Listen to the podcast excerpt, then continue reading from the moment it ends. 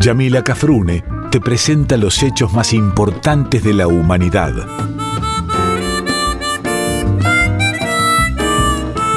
Por Folclórica 987 escuchás Contame una historia.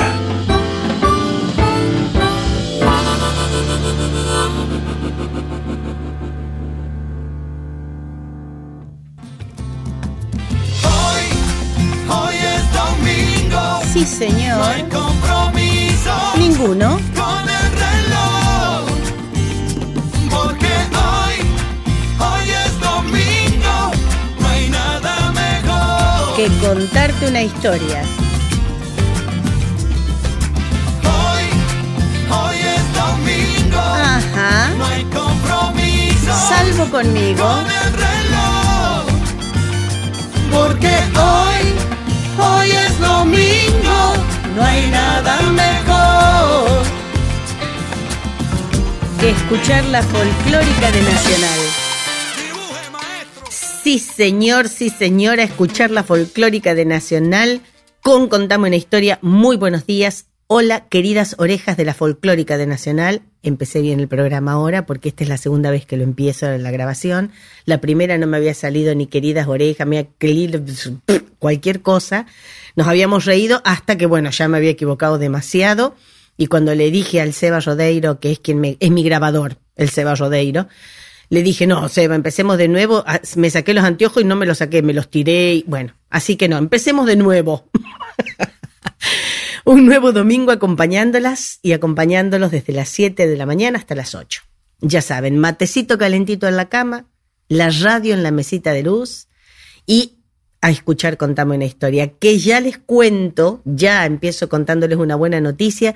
Mi querido Darío Vázquez de la Radio Nacional ya ha subido a la página de la Radio Nacional en general, así que ustedes pueden ingresar a esa página, ir a la folclórica y en la folclórica está la dirección, el link a mi programa Contame una historia. Estoy recontra contenta, ya subió Darío 18 de los 21 programas que tenemos grabados y sacados al aire, así que requete contenta, se pueden poner al día con todos los episodios, escucharlos a la hora que quieran y el día que quieran. Así que bueno. Pero como dice la canción, hay que seguir andando, no más, tenemos que seguir andando. Y hoy vamos a traer a colación una de las historias sobre las que más nos han mentido en la historia oficial. La historia de los vendedores ambulantes de la época colonial. Y ustedes dirán, ¿por qué nos han mentido? Y porque nos han dicho esas hermosas este, negritas y negritos, y esto lo digo con mucho respeto, pero con mucha ironía, que tan ingenuamente y con toda alegría iban vendiendo sus productos por las antiguas calles de la antigua Buenos Aires. Eran tan felices, estaban recontentos, ellos iban, vendían las empanaditas, todo lo que ganaban era para ellos y se podían comprar un vestidito nuevo. No, mentira. Eso no es así. Por eso hoy vamos a, a sacar un poquito al aire lo que pasaba en realidad con los vendedores ambulantes. Desde sus pregones hasta su vestimenta, pasando por sus productos, los y las vendedoras ambulantes de aquella época eran personas que ni siquiera muchas veces eran dueñas de su propia persona.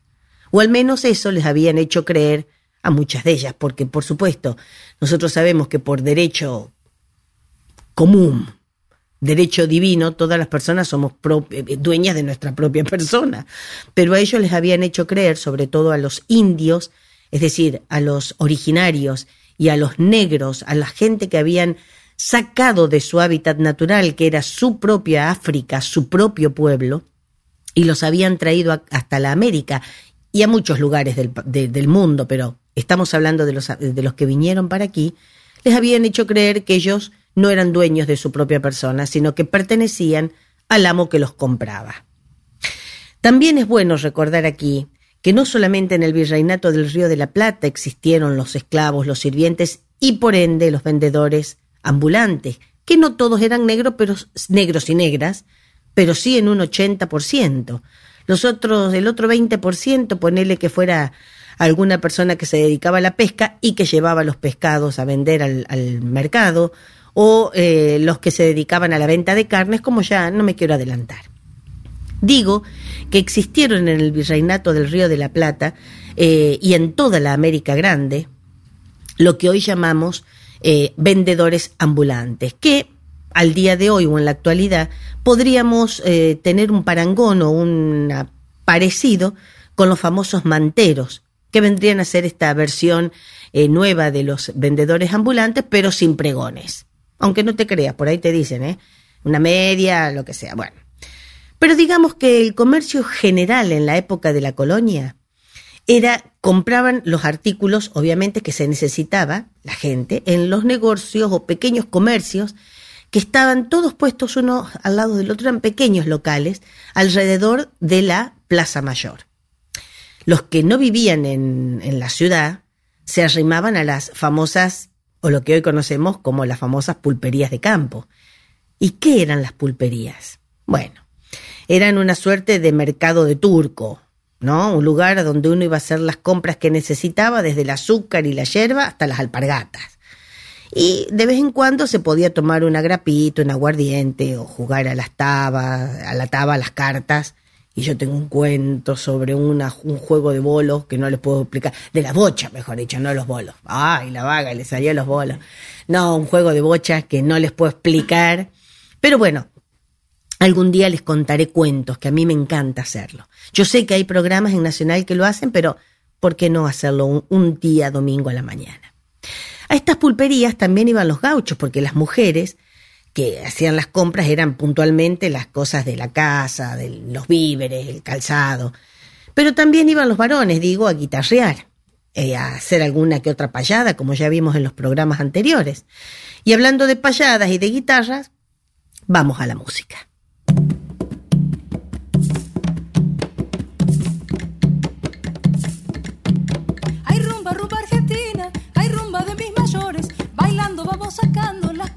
Y los dolores.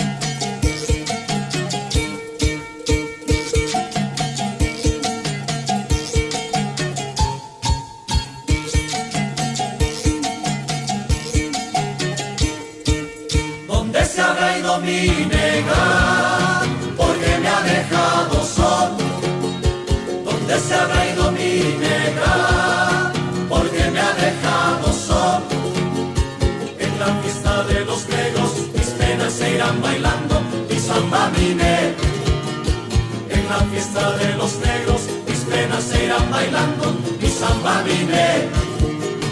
¿Dónde se habrá ido mi negra? Porque me ha dejado sol.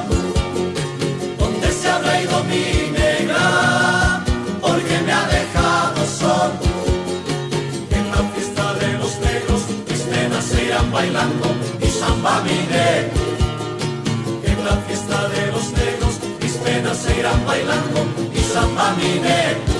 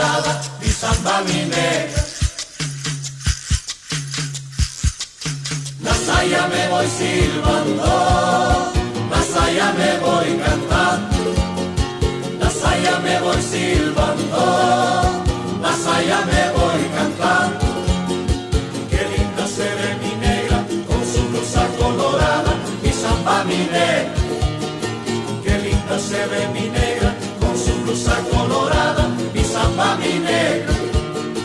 La saya me voy silbando, la saya me voy cantando, la saya me voy silbando, la saya me voy cantando. Qué linda se ve mi negra con su blusa colorada y samba mi negra. Entre las cosas que, bueno, antes de empezar con este bloque, quiero decirles que la música que vamos a tener hoy, nunca les digo la música que vamos a tener, eh, porque muchas veces yo primero grabo el programa y veo qué tiempo me queda después para poner la mayor cantidad de música posible, pero la música de hoy va a ser música mm, afro peruana, afro boliviana, afro uruguaya, afro argentina. Así que van a encontrar de todo, pero también van a encontrar algunas que otras canciones que hacen referencia al pueblo eh, negro, ¿eh? a la raza negra. Decía entonces que entre las cosas que se podían adquirir en la época eran absolutamente todas las mismas que tenemos necesidad el día de hoy. Alimentos, ropa. Había tejidos que se realizaban en toda la colonia, es decir, había provincias que se especializaban en estos tejidos. Catamarca fue una de ellas, o la gente, las, las tejedoras de Catamarca. Pero eh, los ponchos tejidos, era, era demasiado, era algo bastante caro, no les voy a decir que era como ahora, que obviamente son industrializados. Pero recordemos que en aquel momento de virreinato reinaba lo que era el monopolio con la madre patria. Por lo tanto, lo único que podíamos adquirir de manera formal eran la mercadería, los productos ya eh, este, industrializados o ya eh, trabajados, si se quiere, en la madre patria, lo que se hacía en España. Pero, echa la ley, echa la trampa, diría el chaqueño, las mejores este, cosas que se hacían en otros países, como en Francia, como que se hacían las telas en Flandes, en Italia o en Inglaterra, también eran adquiridas. ¿Y cómo van a decir ustedes si ese comercio no estaba permitido? Y bueno, la trampa estaba con el contrabando. Algún que otro barco que se acercaba a la costa y que decía ser de pasajeros, muchas veces traía la mercancía oculta para poder venderla justamente de contrabando. Pero muchos días a la semana, sobre todo los días domingos, porque eran los días de fiesta, es decir, los días en que las familias adineradas salían de paseo o se iba a la iglesia, se juntaban los vendedores alrededor de las plazas, de la recoba o de lugares públicos, algunos de los vendedores ambulantes de los que ya hemos escuchado tanto hablar. Por eso desde temprano se los escuchaba recorriendo la ciudad, que velas, que escobas, que pescado, que leche, que agua, ya vamos a ver por qué, que empanadas, plumero, y quién sabe cuántas cosas más. Hay que detenernos un momento cuando hablamos de los vendedores y vendedoras ambulantes de la época colonial.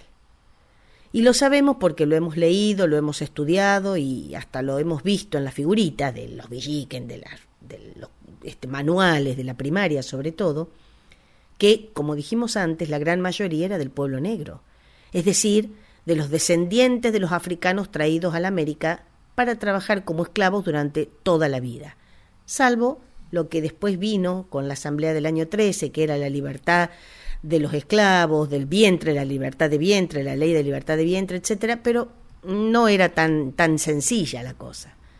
También hemos escuchado que muchos de estos vendedores y vendedoras eran mejor tratados que sus hermanos que obtenían y que obtenían, valga decir, la, la libertad mucho más rápido.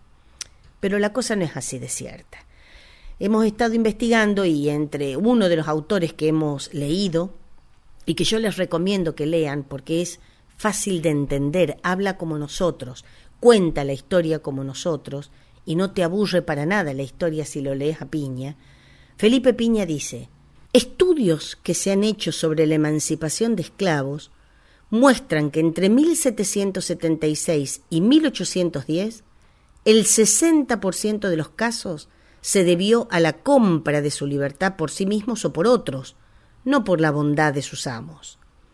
El otro 40%, en el otro 40%, los que más abundan son los casos de negros y negras que tras décadas de yugar como tales, ya estaban demasiado desgastados y este que quería decir enfermos, viejos, y estamos hablando de gente que tenía 45 o 50 años de edad, por ejemplo, eh, para seguir siendo, estaban, como les digo, demasiado desgastados para seguir siendo provechosos para sus amos. Y entonces a sus amos les resultaba una carga, entre comillas, el tener que mantenerlos, caso que era muy frecuente en las libertades otorgadas en los testamentos.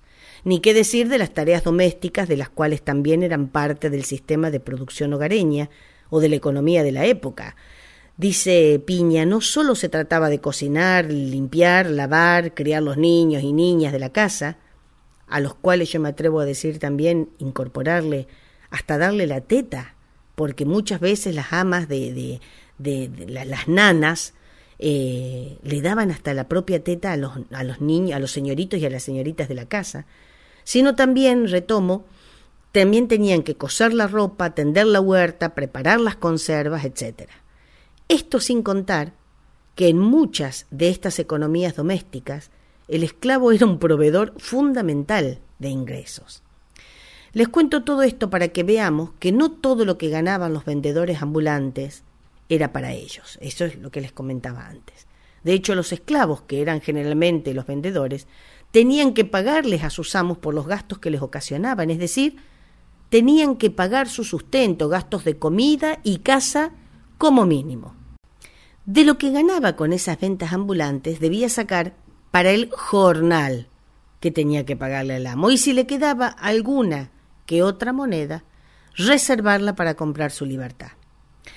Y por eso, y para darles un ejemplo, el precio de un esclavo en buenas condiciones de salud escúchate esta, en buenas condiciones de salud, en la Buenos Aires de alrededor de 1810, el precio, digo, era de alrededor de 250 pesos fuertes. Y para que tengamos una relación, una mazamorrera vendía su porción de mazamorra en unos 0,03 pesos. 0,03.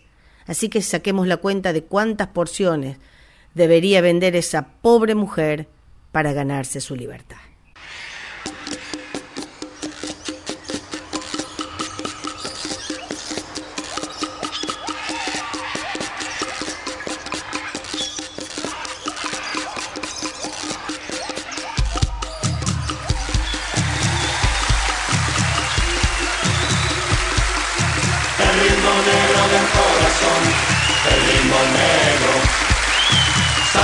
Boliviana, saya, saya de los yungas.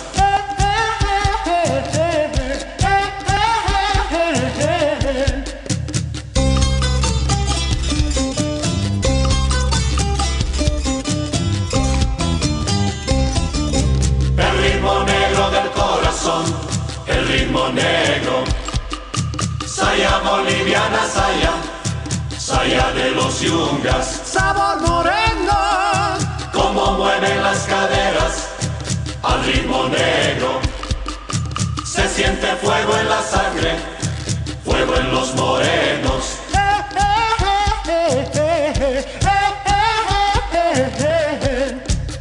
De los yungas de Bolivia viene la saya. Música afro-boliviana, afro-boliviana, música afro-boliviana, afro-boliviana. sabor moreno, Vamos a bailar la saya, el ritmo negro. Que no se acabe la fiesta de los morenos, que no se acabe la fiesta. de los morenos.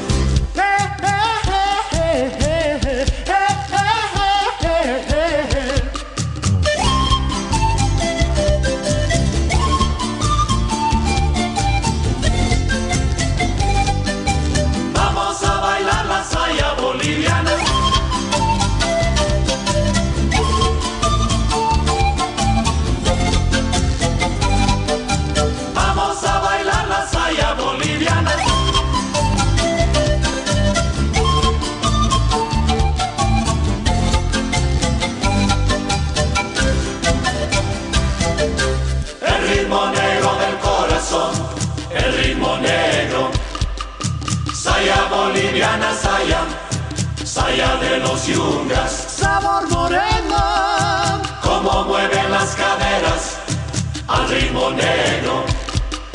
Se siente fuego en la sangre, fuego en los morenos.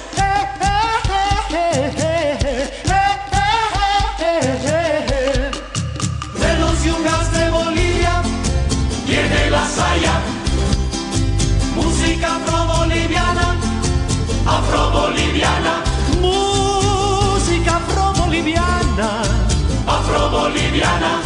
sabor moreno,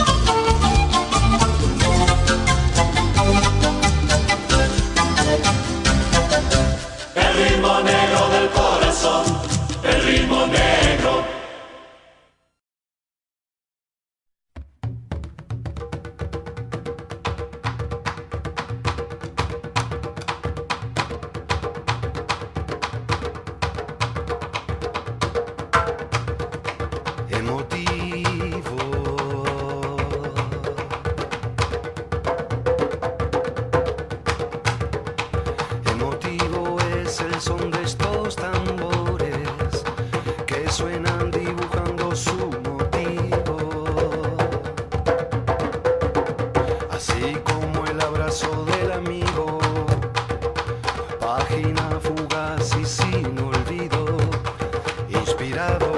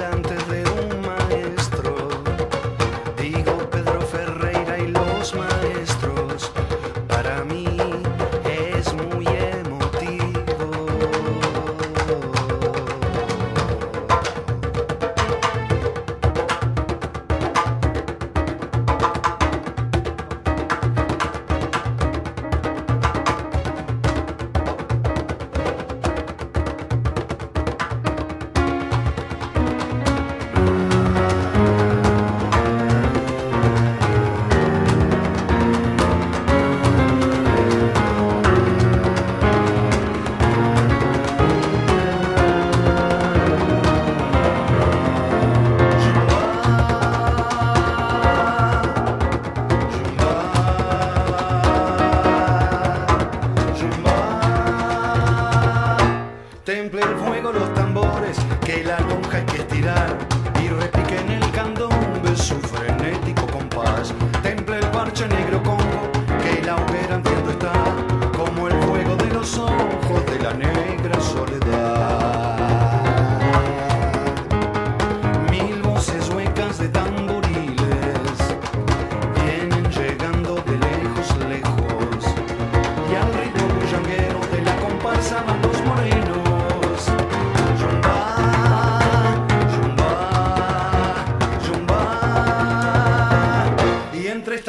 y el gramillero bailan mulatas al son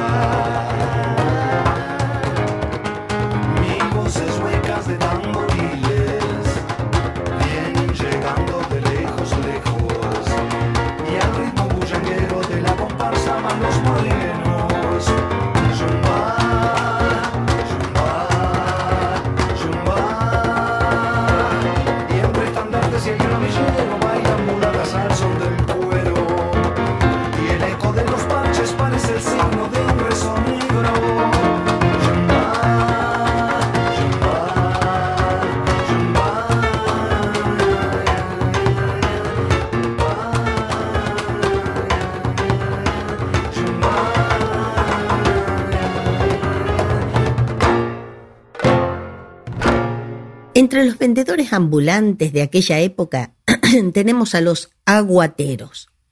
Estos vendían a domicilio el agua que tomaban directamente del río. Esperemos, y esto es algo personal, que el río no haya estado tan contaminado como ahora, porque te, la prefiero no tomar agua. Me abstengo de tomar agua. Pero para transportarla esta gente utilizaba grandes toneles que iban, eh, los, colocaban en un eh, carro que estaba tirado por bueyes o por caballos, ¿no? El agua se vendía por canecas, que era una medida de recipientes de madera que luego fueron sustituidos por latas y que contenían esos- esos recipientes de madera aproximadamente unos 20 litros. El aguatero repartía el agua por las mañanas y o por las tardecitas. Eh, de aquí deducimos, obviamente, que no había muchas casas con aljibes. Es más, averiguando, averiguando, supe que la primera casa que lo tuvo fue de la familia Baza Bilbaso. Mira, nosotros acá en Cañuela tenemos una Baza Bilbaso también. Familia muy adinerada, por cierto, porque la construcción de, de esos pozos de aljibes eran muy caras y a veces el agua de pozo no era tan pura, era bastante salobre, entonces no se podía tomar. Pero en el caso de la familia Basavilbaso se ve que era muy buena y eran muy envidiados y muy celosos. Eh, no, muy envidiados. La gente le tenía un poquito de celo por eso. Como el agua, por lo que vimos, venía del río, que no era muy cristalino, eh, justamente no era muy cristalina, debían dejarla en reposo durante un día, durante 24 horas. Y también era común colocar dentro de la tinaja, donde iba a ir el agua, por supuesto, un carbón para acelerar el proceso de purificación. Así que los que tenemos hoy la suerte de abrir una canilla, rotar una perilla y que salga el agüita y que lo podamos tomar, agradecerle a Dios. Sí, no es el caso. Acá el agua de cañuelas tiene mucho, mucho, mm, ¿cómo se llama? Sarro. Yo veo que mis, mis cosas tienen mucho sarro, mis ollas, mis cosas así, mi pava cuando pongo el agua para el mate. Pero bueno, nada que no se, no se eh, arregle con un poco de, agua con vinagre y hervir. Las cosas que tienen mucho sarro, se, se saca el sarro así. Con agua se pone un poco más de, de agua y, o ponele mitad y mitad, como le hago yo, y la pongo al fuego. Que hierva uno o dos minutos y ahí más o menos se acomoda. Pero no es tomable muchas veces, salvo que tengas pozo.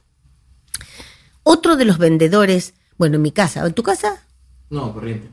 Corriente, ahí está. Sí, en la mía también, pero hay, hay mucha gente que la toma, sí, está, no le hace nada. Digo, otro de los vendedores por excelencia de la antigüedad era el lechero. Este repartía la leche. ¿Quiénes eran? Eran generalmente los hijos de los propios chacareros de donde se sacaba, donde se, se ordeñaba la vaca. Repartían la leche en recipientes de barro, de estaño o de hojalata.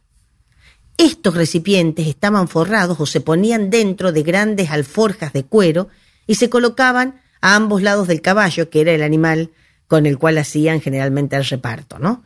Entonces llevaban la leche desde las estancias hasta las casas directamente. eh, generalmente era hasta las casas. Muy pocas veces se había visto lecheros en la plaza, pero bueno. Otro de los vendedores ambulantes era el famoso vendedor de velas, el hombre que vendía su mercancía atada en una especie, nosotros actualmente lo hacemos cuando lo teníamos que hacer para los chicos en la escuela, en un palo de escoba, ¿no? Pero antes capaz que era en cualquier palo, y vendían estas, la- las velas, valga la, la que estaban atadas al palito por un pabilo, por el pabilo de la vela. Las velas que no eran todas hechas de cera, la cera era muy cara, pero se hacía de cebo. Así también era el olor que te deja. No quiero hablar acá de los faroleros porque los faroleros no eran vendedores ambulantes, a pesar de que cuando hacemos los actos escolares ponemos a los faroleros, a los, a los este, vendedores de vela, pero los faroleros no vendían nada, eran las personas que pre- prendían o apagaban las luces y este, de las farolas o de los faroles que eran la luz pública de esa época. Acá viene uno que me gusta mucho a mí. ¡Ah! el pastelero. El pastelero que tenía una bandeja de madera que se la ataba por los costados, como los vendedores de cigarrillos de las películas norteamericanas de antes, y se colgaba al cuello ese, esa, esa atadura y vendía tortas, pasteles, alguna golosina de la época.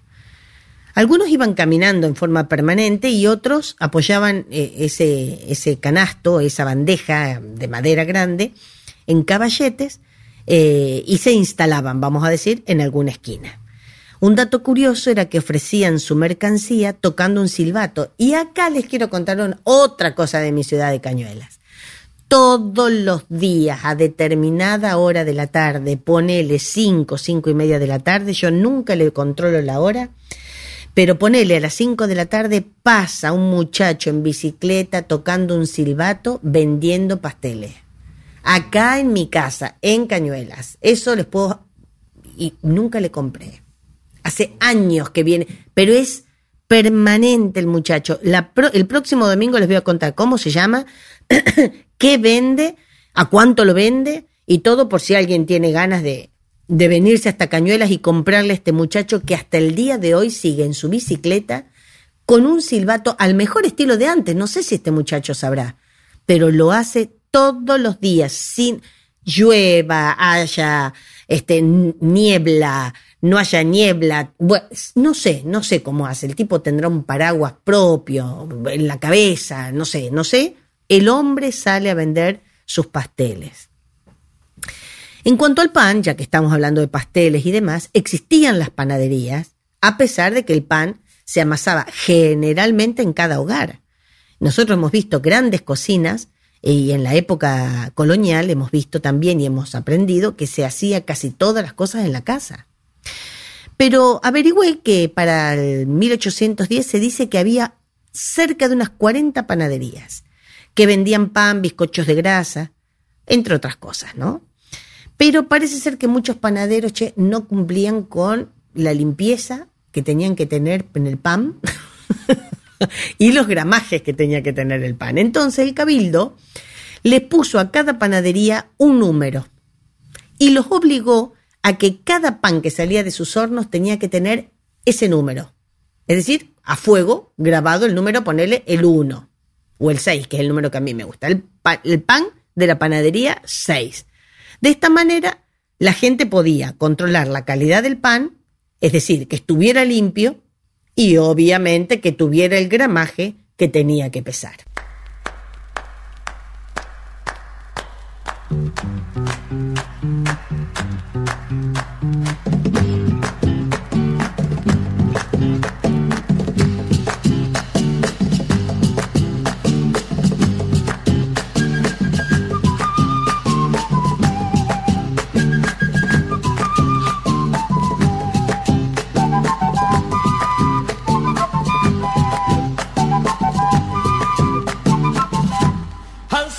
La tambora y clarines a compás. Yo encenderé tu vela que no me quema que el alcatraz. Yo encenderé tu vela que no me quema que el alcatraz. Ay, que no me quema el alcatraz. A que no me quema el alcatraz. A que sí me quema el alcatraz. A que sí me quema el alcatraz. A que no me quema el alcatraz. A que no me quema negro.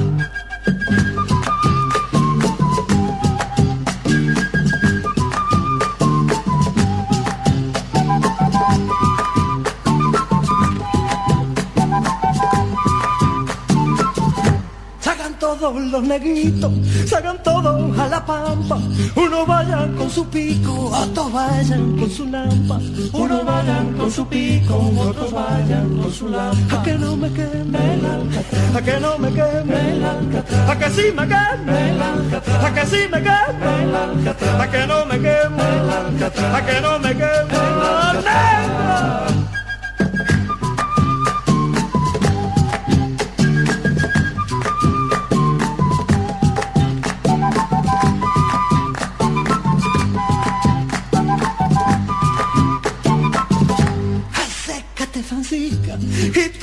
La. Yo te diera cinco reales que no me quema que el alcatraz.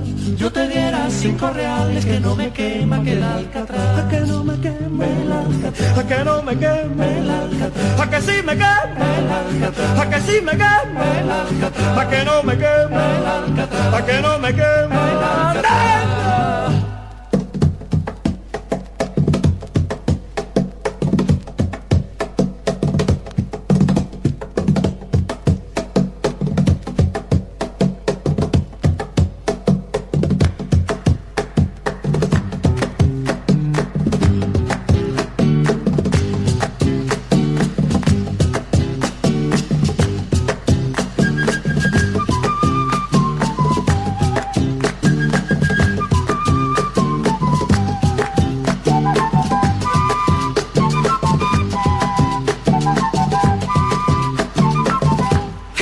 Jesús, susto tengo, ya me voy a desmayar. Jesús, qué susto tengo, ya me voy a desmayar. Al ver que esta negra vieja no quiere quemarme que el alcatraz. Al ver que esta negra vieja no quiere quemarme que el alcatraz. A que no me queme el alcatraz, a que no me queme el alcatraz. A que sí me queme el alcatraz, a que sí me queme el alcatraz. A que no me queme el alcatraz, a que no me queme el alcatraz.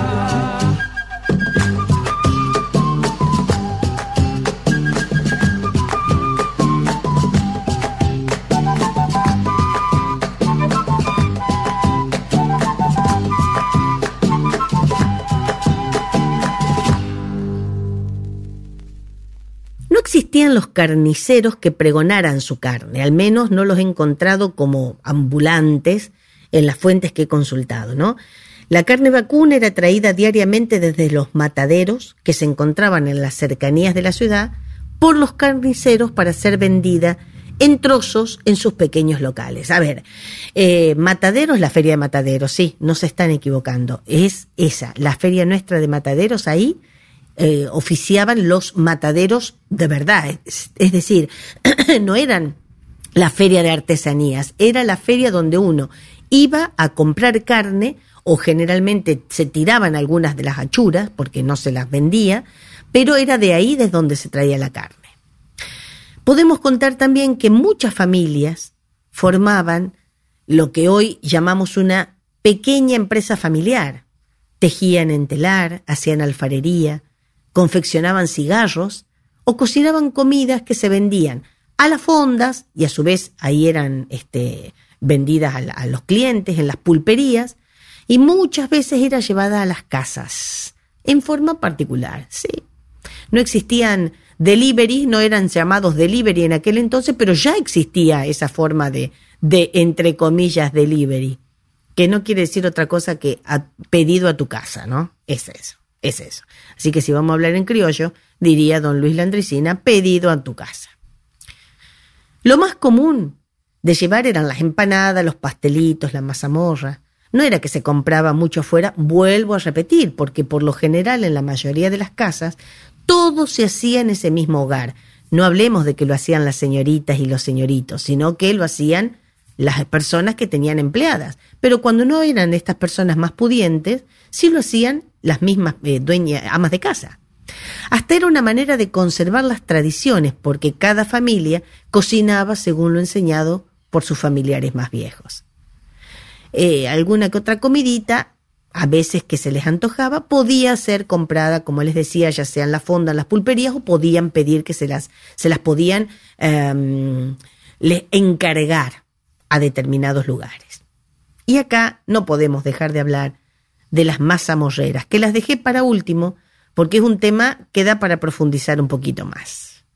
Estas mujeres vendían sus productos en pequeños jarros este, de lata o en pequeñas vasijas o donde vos llevaras, porque vos podías llevar, debías llevar el recipiente donde le ibas a comprar. Eh, y dicen que como las mazamorreras iban con esas ollas o esos, sí, jarros grandotes de mazamorra y se iban bamboleando de un lado para el otro, dicen que ese movimiento del bamboleo hacía que eh, este, supieran del sabor de la mazamorra fuera más rico. Don Felipe Piña dice que era habitual que con algún pregón gracioso como el de mazamorra caliente para las viejas sin dientes, se nos pinten a estas vendedoras ambulantes como morenas o pardas, felices y dicharacheras, formando parte de ese cuadro costumbrista que nos muestran como las plazas y mercados de entonces. La realidad era bastante más cruel, dice don Felipe. La mayoría de las mazamorreras eran esclavas que con la venta de su dulce preparación a base de maíz blanco pisado, cocido en agua, azúcar y leche, debían aportar, como ya les había comentado antes, su jornal a sus amos, y con el resto que podía llegar a quedarles, debían acumular monedita a monedita el precio de su propia libertad. Por este motivo no debe sorprendernos que en expedientes de aquella época sean frecuentes las denuncias contra las mazamorreras por ejercer una profesión bastante más lucrativa, la prostitución.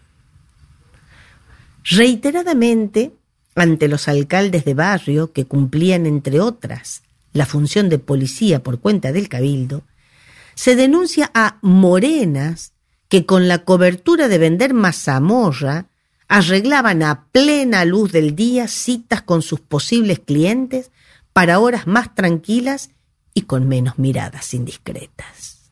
El pequeño cementerio que funcionaba junto al convento de Santo Domingo en Buenos Aires hasta 1820 era el lugar habitual para esos encuentros nocturnos. Claro, antes eran nocturnos. Ellos dicen que eran nocturnos, nosotros no sabemos. Podía ser en cualquier momento del día, mientras no hubiera miradas indiscretas. La doble moral que condenaba a las mazamorreras a prostituirse y luego las denunciaba por impúdicas, también nos ha oscurecido el significado de su tan famoso pregón, porque daba la casualidad que muchas de ellas eran esclavas de viudas, por lo que la referencia a las viejas sin dientes, en más de un caso, era una alusión personal.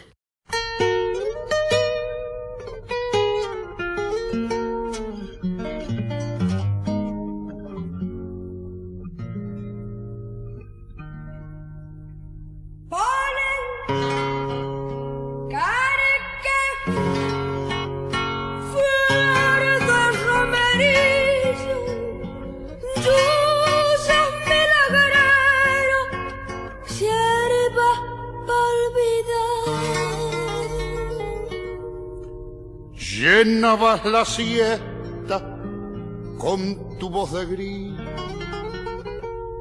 cuando aparecí por el arenal.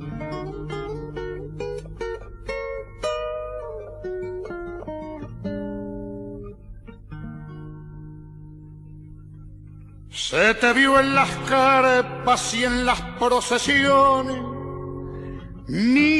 místico y pagano rezar y bailar, pregonando en medio de las libaciones. Yusitos del campo, pa'l bien y pa'l mal.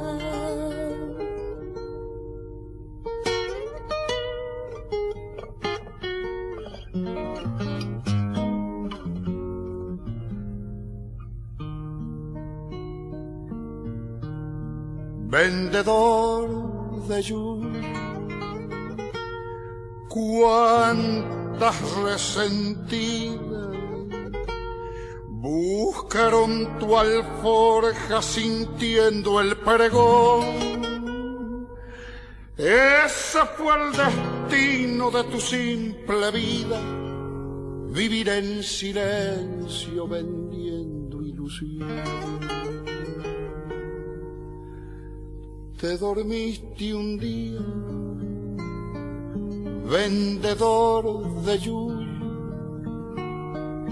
con un sueño largo, cansado de andar. Nunca más se oyeron los pregones tuyos. Yuyitos del campo, pa'l bien y pa'l mal.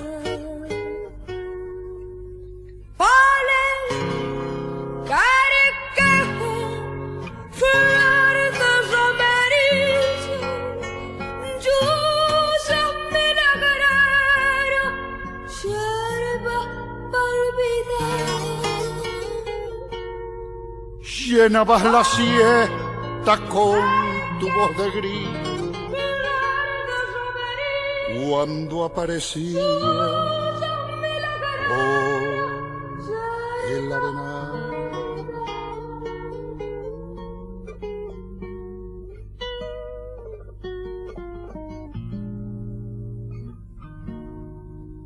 Para ir despidiéndonos, tengo que decirles obviamente que este programa ha estado basado mucho en la historia de, don Felipe Piña. Yo tengo varios libros en casa, algún día me gustaría que me firmara alguno. Eh, pero he, sacado eh, información de Mujeres tenían que ser, de 1810, de el libro que se llama 1810, de un montón de, de libros de don Felipe, porque realmente me parece que es un hombre que habla para que entendamos todos, ¿no? Y eh, contarles para despedirme, como les decía, que estos vendedores y vendedoras anunciaban la venta de su mercadería a plena voz o en alta voz. Generalmente cantado este ofrecimiento. ¿Escuchan? Así vivo yo en Cañuela, muy estresada, muy estresada. Bueno, les decía que generalmente anunciaban la mercadería cantando con alguna melodía, pero sin, sin instrumento, ¿no? Es decir, que eran gritos a viva voz con connotaciones musicales. Y estas hacían referencia a las características de sus productos. Este canto, con una melodía, haciendo referencia a lo que vendían, se llamaban pregones y que tanta gracia les hacen a los chicos y a los papás cuando les hacen inventar pregones a los chicos y a las chicas en los actos patrios, cuando los actos se hacen en, los patios, se hacían en los patios, ahora ya se hace vía internet, ya volverán aquellos días y esperemos saber apreciar esa vida que teníamos, ¿no? Así que yo les, voy a leer algunos, pero no pretendan que se los cante de ninguna manera. Bueno, capaz me sale alguno. Empanaditas sabrosas para las buenas mozas, empanadas calientes para todos los valientes. Eso decía la empanadera. Ahora te tocaría a vos decir esta, ¿eh? Agüita traigo del río generosa como el pan, que hasta las penas de amores cantando sabe borrar, decía el aguatero. A mí el aguatero me canta esa, yo me enamoro del aguatero. Decía, voy caminando al río para lavar su ropita, verá a mi linda señora cómo le queda blanquita. Eso decía la lavandera, que la verdad que la lavandera no era una vendedora ambulante, pero también está considerada dentro de los personajes a los que emulamos nosotros en las este, fiestas patrias, ¿no? La lavandera también generalmente era morena, eh, que iba, eh, se peleaban a veces por los lugares en el río para poder lavar, y dicen muchos que los señoritos gustaban de ir a verlas lavar porque algunas eran muy buenas mozas, pero sobre todo para pelearlas. Alguna pelea les sacaban. Todos estos productos que hemos contado, que el agua, que la leche, que los pasteles, que la mazamorra, que las empanadas, se pagaban con monedas que habían sido acuñadas en la Casa de la Moneda de Potosí. Y cuando no había monedas, se recurría al trueque. Inclusive se cuenta que algunos pulperos utilizaban trozos de plomo o de hojalata, que depende quién sabe para qué los utilizaría la gente que, a la que se los daba, como pequeños vueltos. Aquí quería agregar un poquito de las comidas típicas de aquel entonces, porque ah, dejé para el final la mazamorrera por las condiciones específicas que tenían y, las características que podía decir de ella o de su trabajo, y quería hablar de ellas y de las, de las personas que vendían empanadas, ¿no? Eh, por eso les decía, quería agregar un poquito de las comidas típicas de aquel entonces y de ahora, ¿por qué no? Pero se, ya se nos fue el programa, no quiero dejar de pasar eh, temas este, musicales, obviamente, y tampoco quería dejarles por la mitad el tema de, la, de las comidas típicas. Así que hasta aquí llegamos el día de hoy. Les pido, como siempre, que si me quieren escribir, lo hagan a mi página oficial del Facebook, que es Yamila Cafrune o del Instagram, que es yamila.cafrune.oficial, o que me escriban al mail, que es infoyamilacafrune.gmail.com, infoyamilacafrune.gmail.com, que yo les contesto cuando no se va la luz o el wifi, o el wifi. Muy bien. Recuerden que debemos seguir cuidándonos, que no nos debe faltar el agua y el jabón, ojalá a nadie le falte el agua y el jabón, el alcohol, el barbijo bien puesto, bien puesto, eso de dejar la nariz descubierta o solamente taparse la nariz y no la boca para poder, no va, no va, está mal. Y tampoco debemos estar muy cerca, hay que conservar la distancia, aún teniendo las dos dosis de vacunas. Muchas gracias por haberme acompañado un domingo más. Recuerden que en la página de Radio Nacional ya están subidos como podcast, como programas grabados, mis programas de Contame una historia. Estoy a disposición por si quieren recomendarme algún tema que les guste escuchar en Contame una historia. Y siempre, siempre tengan presente mi lema personal como patria grande. Unidos somos inquebrantables, separados indefendibles. Hasta el próximo domingo, si Dios quiere. San Martín de Porres, San Martín de Porres. Dame tu bendición, San Martín de Porres. San Martín de Porres. San Martín de Porres. Dame tu bendición,